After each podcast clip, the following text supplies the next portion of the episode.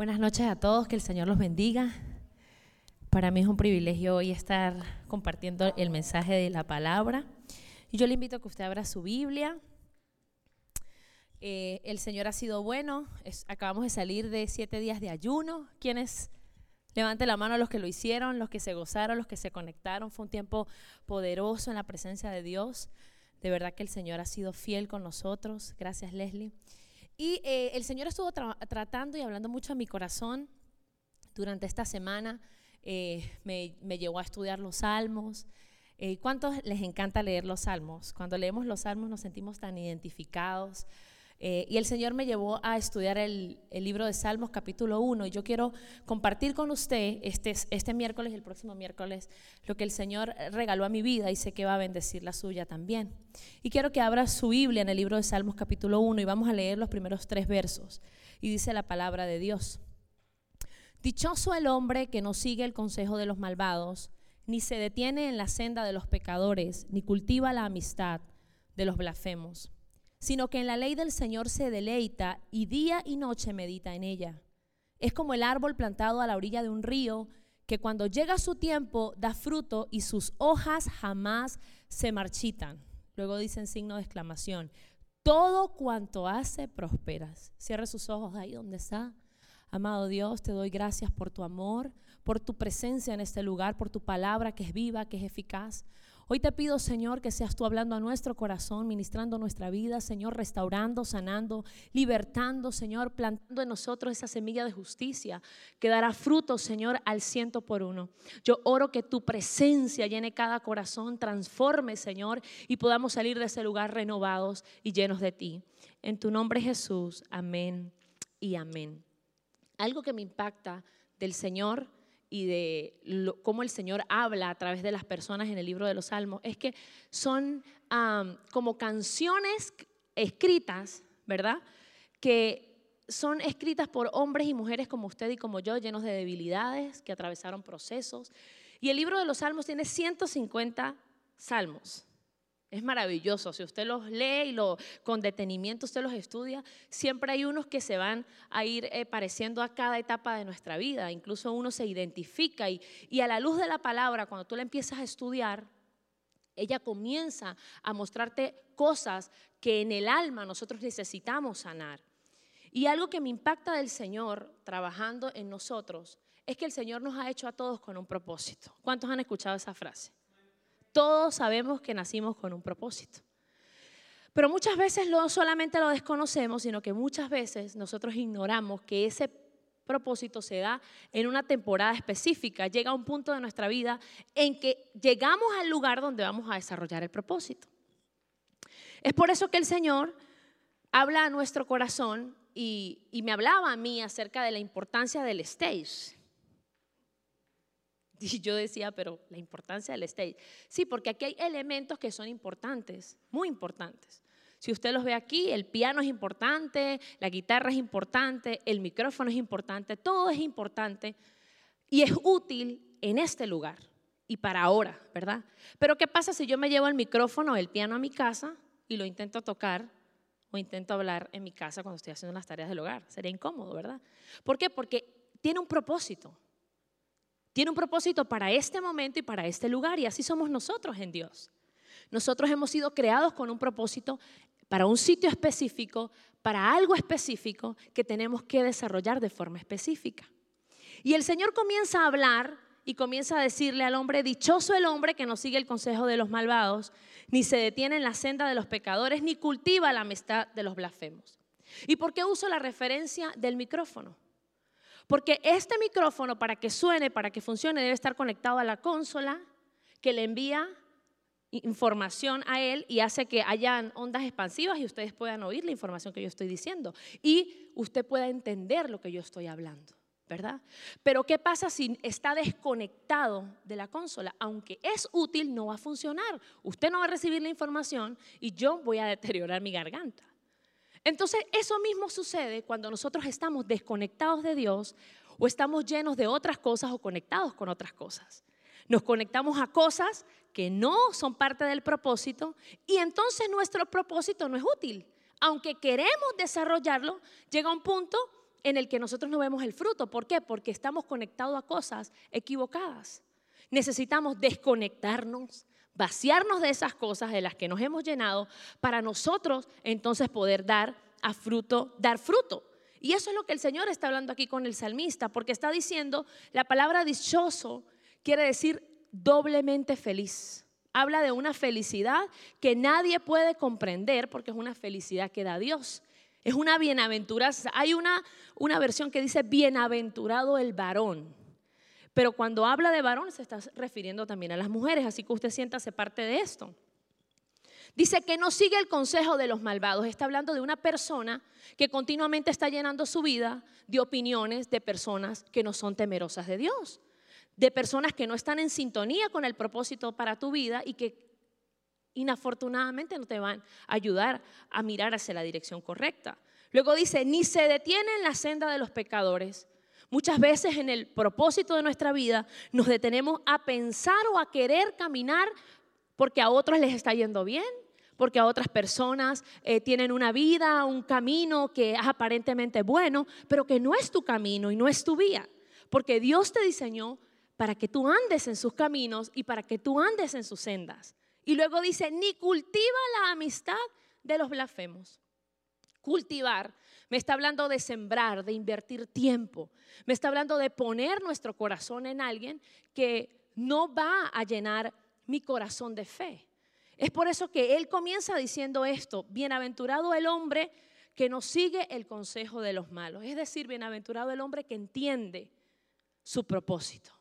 Bienaventurado el hombre que se desconecta de las cosas que no le convienen y se conecta a la fuente del propósito que es Cristo. Bienaventurado el hombre que se despoja de las cosas que no son parte del propósito para conectarse con Él. Pero ahora quiero entrar en materia, el verso 2 sino que en la ley del Señor se deleita y día y noche medita en ella. Y hoy quiero ponerle como título a esta prédica, posición es igual a bendición. ¿Cuántos saben que la posición donde tú estás tiene que ver con la bendición que tú recibes? Si tú estás en el lugar equivocado y tú fuiste creado para estar en otro lugar, tú no vas a recibir lo que tú esperas, porque tú no eres parte de ese camino. En el verso 2 habla de que el Señor me separa del sistema. El Señor abre los ojos de mi entendimiento cuando yo tengo relación con Él, cuando tengo intimidad con Él, cuando tengo lectura de la Biblia, cuando me alimento de su palabra. Yo comienzo a desconectarme de las cosas del mundo que fue lo que le mencioné al inicio, me desconecto de las cosas que no me llenan, me desconecto de las cosas que no me sirven en el propósito y comienzo a conectarme con Él. Comienzo a deleitarme. En la palabra delicia habla de algo que se disfruta mucho. Para que usted pase de, de un hábito a que se deleite en ese hábito, usted lo tiene que practicar a diario. Es algo que no pasa de la noche a la mañana, pero sucede cuando hay disposición en nuestro corazón. Para usted ser bienaventurado, para usted ser doblemente feliz, usted necesita abrir el corazón y estudiar y meditar en la palabra de Dios. Pero también cuando tú te conectas con la palabra de Dios, tú comienzas a tener discernimiento. Tú comienzas a saber con qué personas tú te tienes que aliar, qué tipo de alianzas tú debes tener, con quiénes te debes relacionar, qué dejo entrar en mi vida, qué consumo de qué es lo que yo me lleno. Es necesario que entendamos esto. Aunque nosotros somos parte de este mundo, aunque habitamos en él, nosotros somos ciudadanos del cielo. En nosotros hay una nueva identidad, una nueva naturaleza. Nosotros ya no nos debemos llenar por las cosas que otros se llenan. Es por eso que cuando tú comienzas a estudiar la palabra, tú comienzas a sentir que eres separado. No es que tú te vas a alejar del mundo, no es que tú, tú vas a seguir viviendo en el mundo, pero tu mente está siendo transformada y renovada para algo nuevo porque tú comienzas a conocer, a conocer tu propósito y tú sabes que las cosas que el mundo te ofrece a ti no te sirven para el propósito, para el cumplimiento del propósito. Y el Señor quiere que tú y yo no solamente sepamos que tenemos propósito, sino que lo desarrollemos y podamos ver el fruto Tú y yo estamos aquí porque alguien más entendió su propósito, decidió abrir su boca, decidió predicar y hoy tú y yo creímos. Y por la fe conquistamos, ¿verdad? La salvación. Y hoy estamos aquí porque alguien más hizo lo que dice el Salmos 1, meditó en su palabra, entendió el plan para el que Dios tenía. Cuando la palabra me habla de meditación, me está haciendo hincapié en vaciar todos mis problemas en Dios, porque la palabra meditación para el mundo, y es algo que estuve estudiando, y la meditación en el mundo secular es relajar todo el cuerpo, vaciar toda la mente y llenar el alma. La persona entra en un trance donde dice que está muy cansado, entra y vacía todos los pensamientos hasta dejar la mente en blanco para entonces sentir una paz absoluta, que es el supuesto sentimiento que tiene la persona que medita. Pero meditar en la palabra de Dios es diferente. Es vaciarte de todo lo que había en tu vida para llenarte de todo lo de Dios para tu vida. Entonces tú decides soltar todos los pensamientos de incredulidad, de inferioridad, los pensamientos que vienen a tu vida para decirte que tú eres una persona que está condenada al pecado, que para ti no hay salvación, no hay oportunidad para tú leer y decir, yo soy bienaventurado. Yo voy a comenzar a tener una relación con Dios. Es entonces cuando comienza tu conexión con el Creador a partir de ese momento tú te conectas con el propósito, porque desde el momento en que tú tienes una conexión con el Creador, el Creador reafirma en tu vida el propósito y tú comienzas a decir, ahora sí entiendo que nací con propósito. ¿Cuántos de los que están aquí cuando vinieron a Cristo entendieron que tenían propósito?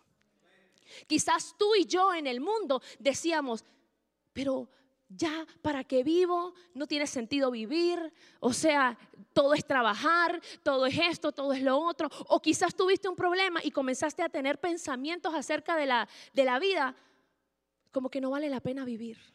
Pero entonces vino la conexión con tu creador y comenzaste a sentir, si tiene sentido vivir. Hay un propósito de Él para mi vida. Hay dirección. Yo fui separado, yo fui apartado. Él comienza a marcar tu destino y tú te sientes vivo y te sientes gozoso en medio del problema. Es por eso que el salmista a través del Espíritu Santo nos está animando a meditar en el Señor, porque cuando hay meditación se activa en tu vida el discernimiento. Se activa cómo hacerlo, dónde hacerlo, con quién hacerlo. Comienzas a abrir tus ojos espirituales. Ya las cosas no las ves como antes. Ya no andas por la vida sin rumbo, ya comienza a ver en ti identidad. Luego el salmista dice, es como árbol plantado.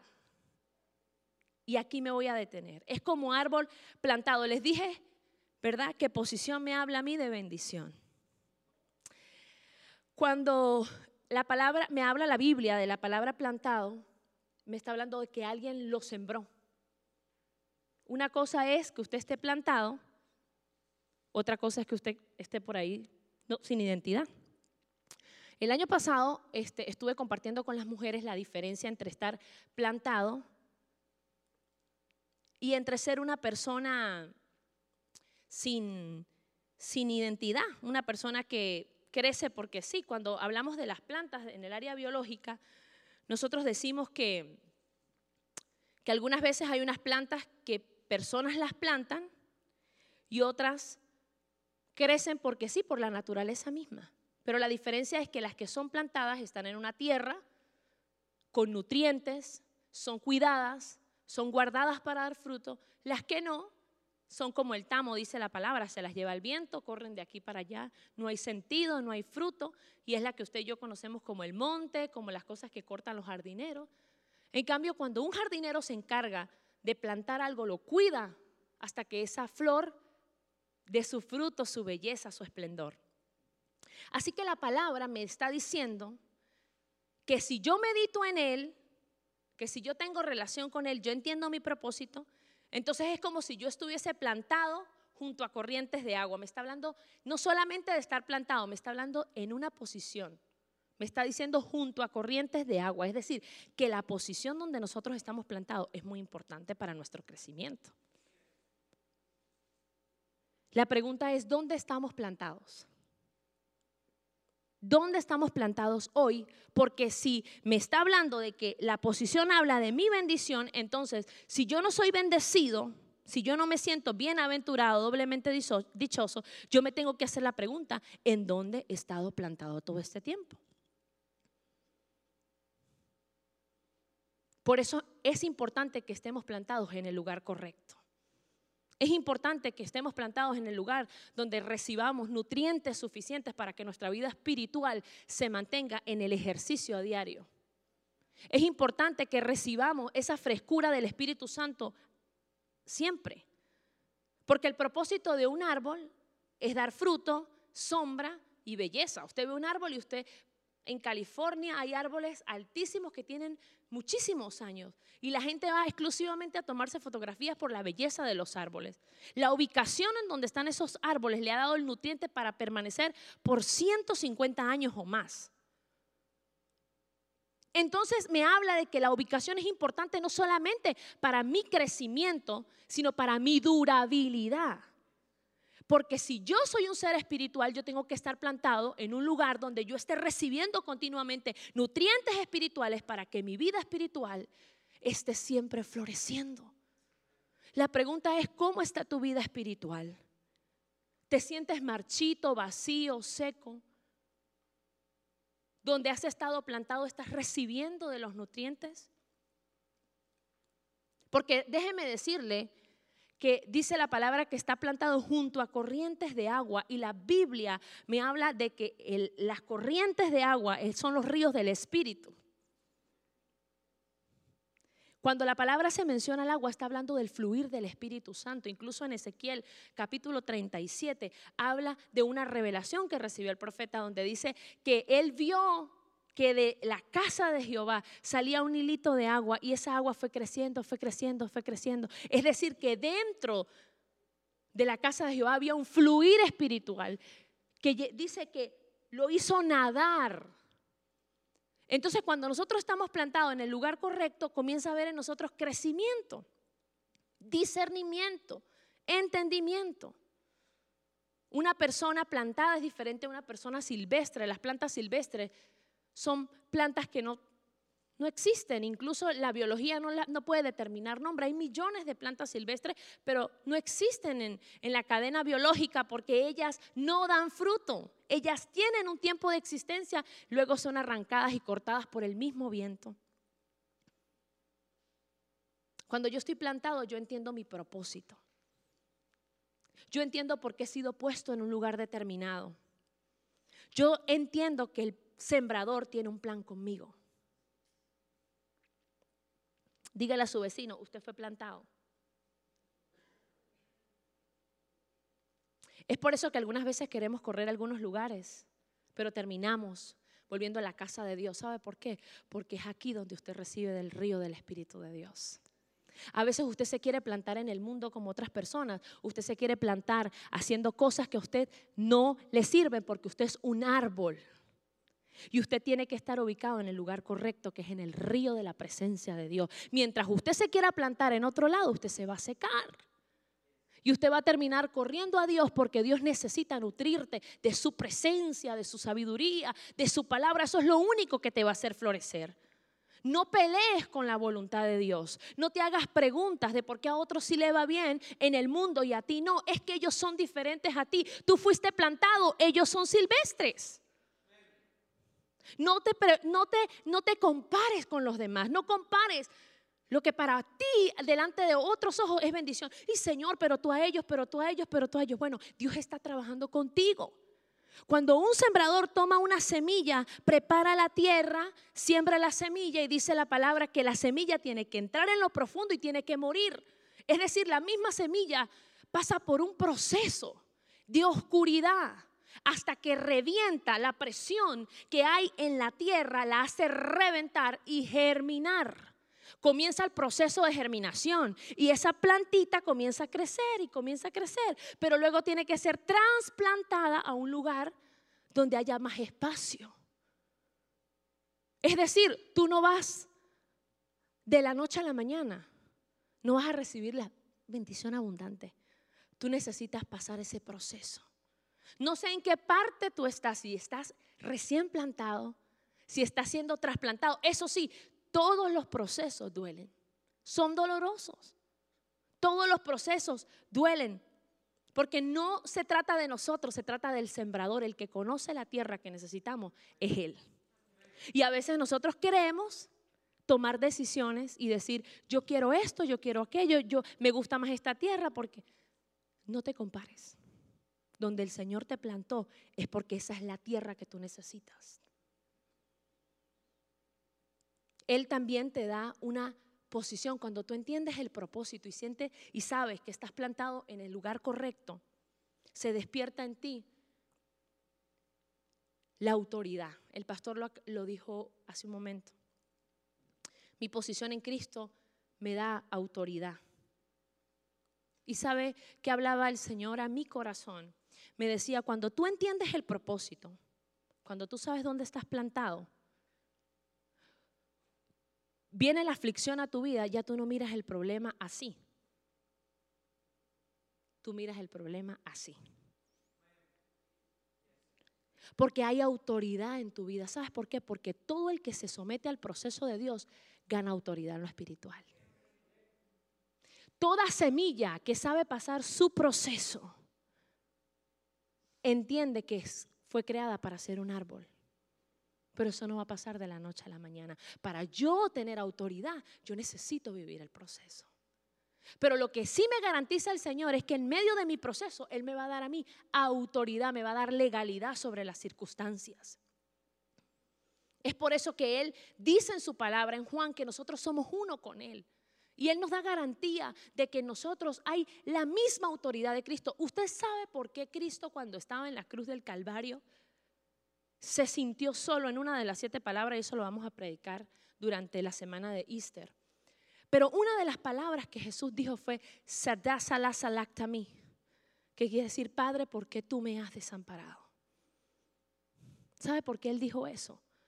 Porque la mirada del Padre no vio ya el Hijo, vio tu pecado y vio mi pecado. Es decir, Cristo se cubrió de nuestro pecado para podernos dar a nosotros vida.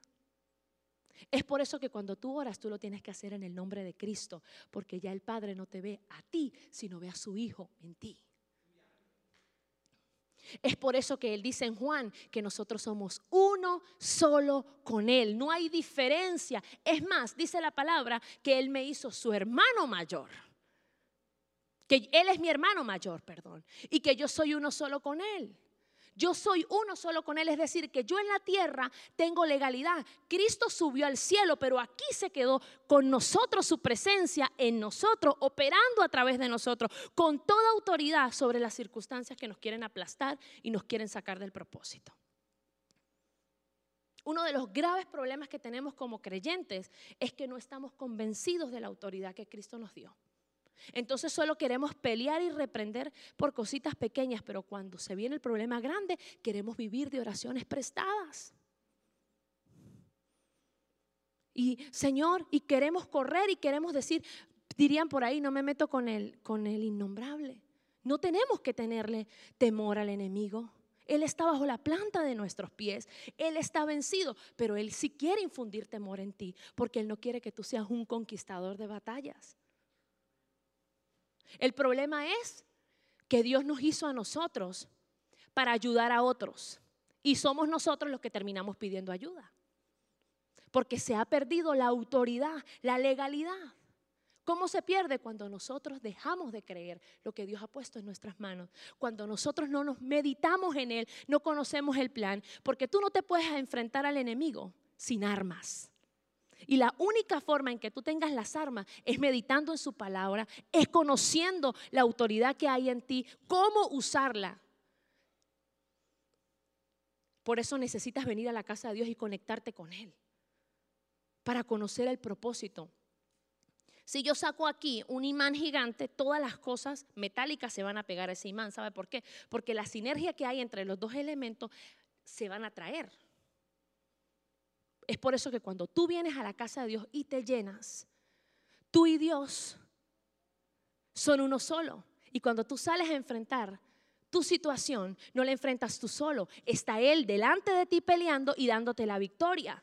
Pero Él necesita usarte a ti como instrumento para pelear esa batalla. Él te dio la victoria a ti hace más de dos mil años. El problema es que tú y yo todavía no nos las creemos. Y mire lo que dice el libro de Efesios capítulo 2, versos 5 y 6, y ya estoy terminando. dice la palabra de Dios, que a pesar de que estábamos muertos por causa de nuestros pecados, usted y yo estábamos muertos por causa del pecado, nos dio vida cuando levantó a Cristo de los muertos, lo vivificó a Él y eso me dio vida a mí.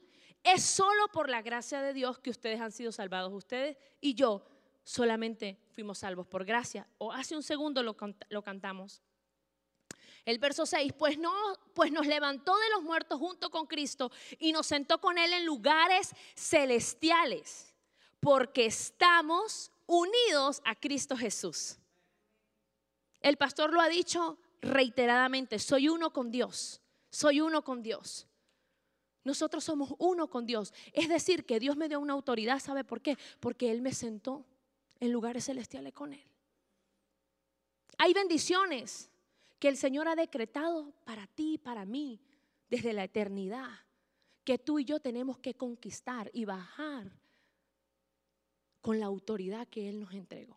Y hay gente que dice, pero yo voy a la iglesia, pero yo sirvo, pero yo medito en tu palabra y yo no soy bendecido. Necesitas cruzar la barrera de ser un cristiano nominal a ser un miembro activo militante de la fe. Toda autoridad que se nos delega viene con responsabilidades. Viene con responsabilidades. No pasa de la noche a la mañana. Es por eso que el proceso te da legalidad y te da autoridad. Porque tú en el proceso desarrollas fe. Tú en el proceso comienzas a ejercitar la fe. Primero, la fe agrada a Dios, lo dice la palabra en Hebreos 11. Sin fe es imposible agradar a Dios. Y todo el que se acerca a Dios crea que le hay y Él es galardonador de los que le buscan. Tú vas a obtener fe en tu corazón cuando tú te acercas a Dios. La fe también activa nuestra autoridad. Es por eso que es dentro del proceso que tú necesitas ejercitar la fe, porque en medio del proceso tú vas a desarrollar autoridad, pero eso es a través del ejercicio de tu fe. Nosotros somos creyentes que no nos podemos quedar quietos. Y cuando hablo de quietud, estoy hablando de ser agresivos en lo espiritual. Es por eso que el Señor te plantó en un lugar específico para que tú recibieras nutrientes, pero no te resistas a lo que el Señor te quiere dar. Hay etapas que tienes que atravesar, que tienes que vivir. Por eso Él te dio la autoridad para que tú venzas cuando esas circunstancias lleguen. Y al final dice algo importante, dice, y todo lo que hace prosperará. ¿Usted sabía que Dios no bendice lo que usted quiere hacer, Él bendice lo que usted hace? Todos queremos hacer cosas, pero pocos son los que las hacen. Es por eso que el que prospera es el que hace lo que fue llamado a hacer. Aquí no está hablando de hacer cualquier cosa. Porque si usted sale mañana a hacer algo que a usted le provoque, quizás no le va a ir bien. Pero si usted hace lo que Dios le dijo que usted hiciera, usted va a prosperar. Esa es la diferencia. Por eso es que el Señor nos dio el libre albedrío. Usted y yo tenemos el poder de decidir lo que queramos decidir. Pero cuando usted lee la palabra, usted entiende que usted no es soberano, que el soberano es Dios. Y que usted no hace lo que usted quiere, usted obedece lo que Dios dice. Entonces en su vida comienza a haber dependencia de Dios y tu libre albedrío comienza a ser silencio, porque ya tú no eres autónomo en las cosas que haces. Tú tienes un padre que te dice qué hacer y tú prosperas. ¿Cuántos de los que están aquí tienen un papá y una mamá que en algún momento le dieron una instrucción? Y hay un dicho que dice, los papás no se equivocan. Cuando los papás dicen algo y usted atiende y usted obedece, usted ve bendición. Cuando usted obedece a su papá, Dios celestial, usted va a ser bendecido. Y yo decía, Señor, ¿qué tiene que ver bienaventurado el varón y luego que no se ha sentado en consejos de malos? Lo que quiere decir es que el Señor nos enseña qué no debemos hacer en su palabra. El problema es que nos gusta aprender de los errores. Nos gusta aprender de las caídas. Y Dios promete levantar las veces que tú te caigas. Pero si atiendes la instrucción y meditas en su palabra, vas a evitar el dolor de cada caída. Vas a evitar el sentirte solo en cada proceso. Vas a tener autoridad para decirle a otros que se puede conquistar en obediencia a las bendiciones para ser doblemente bendecido. Yo te invito a que te pongas de pie y yo quiero que medites un instante en tu posición hoy, pero también que medites en tu fe. Porque la fe va de la mano con tu crecimiento. Si hay fe, hay crecimiento. Y hay gente que dice, yo tengo fe, pero sigue estando en la misma estatura espiritual. Y Dios quiere que tú crezcas porque tú eres un árbol plantado junto a corrientes de agua. Cierra tus ojos ahí donde está, donde estás. Señor, gracias por tu palabra. Gracias porque tú nos creaste con un propósito, Señor. Gracias porque sabemos que tenemos un destino. El propósito, Señor, me habla de la efectividad, me habla del destino, me habla de cumplir, Señor, en esta tierra lo que tú dijiste acerca de mí. Señor, y quizás yo me he querido plantar en lugares que a mí no me corresponden. Quizás yo he querido imitar, Señor, las conductas de otros. Quizás yo he querido vivir la vida de otras personas. Y reconozco, Señor, que, que algunas veces con mis ojos miro la bendición de mi vecino, de mi amigo. Y digo, yo quisiera estar así, pero hoy reconozco, Señor, que tú me pusiste en el lugar donde yo debo estar. Que yo, Señor, he sido un árbol y que a su tiempo mis hojas florecerán y darán fruto. No es en mi tiempo, Señor, es como dice tu palabra, que a tu tiempo yo voy a dar fruto. Yo te pido, Señor, que tú me des obediencia.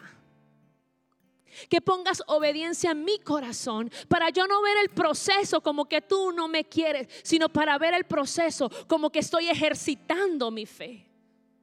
Yo sé, Señor, que en medio del proceso tú me vas a dar autoridad para yo vencer cualquier ataque. Para silenciar las artimañas del enemigo, las maquinaciones de Satanás. Yo no tendré temor de pararme en la brecha. No tendré temor, Señor, de levantarme a pelear por mi casa. No tendré temor, Señor, de pelear mi bendición. Tú me la diste desde la eternidad. Y yo declaro, Señor, que estoy en el lugar correcto en la posición correcta y que recibiré la bendición. Y yo te pido, Espíritu Santo de Dios, que tú llenes cada corazón que está en este lugar. Yo no sé con qué preguntas tú viniste hoy a este lugar. No sé cuántas dudas tenido, has tenido acerca del poder de Dios en tu vida. Pero el Señor te trajo con un propósito para decirte que todavía su plan sigue vigente en ti. Que Él se acuerda de las promesas que tú hiciste a Él, de servirlo, de honrarlo. Él te llena de fuerzas hoy para que tú puedas avanzar y caminar, mirándolo solamente a Él, porque Él es el autor y consumador de tu fe. Señor, gracias porque nos podemos acercar confiadamente delante de ti. Levanta tus brazos. Gracias porque tú nos cubriste, Señor. Gracias porque tu gracia nos cubrió, nos aceptó y nos perdonó. Y yo quiero que cantes una vez más. Me cubres.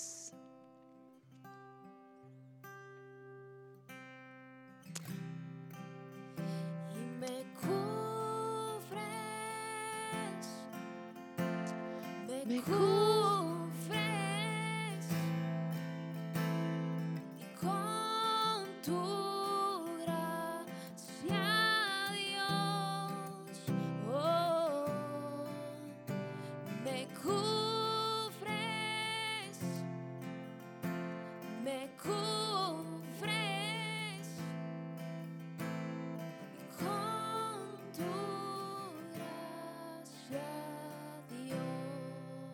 Gracias Señor por tu presencia. Gracias porque tú nos cubres. Hoy salimos de este lugar con identidad, con entendimiento, renovados, fortalecidos, unidos a ti. Conquistaremos, Señor, cualquier batalla que esté delante de nosotros. Yo oro, Señor, si hay alguna necesidad especial en esta noche, que tú suplas cualquier necesidad, que tú tomes el control de cualquier circunstancia adversa. Señor, que tú sanes a cualquier persona que en este lugar se haya sentido quebrantado de salud, aquellos que nos están viendo a través, Señor, de las redes sociales, que estén clamando por una intervención divina, yo oro en el nombre de Jesús, que recibes la visitación del Padre, del Hijo y del Espíritu Santo, que eres fortalecido en Él, que te levantas, porque por la llaga de Cristo nosotros fuimos curados. Oro que la bendición del Padre, del Hijo y del Espíritu Santo reposa sobre esta casa y sobre todos aquellos que nos sintonizan. En tu nombre Jesús. Amén y amén. Aplauda al Señor.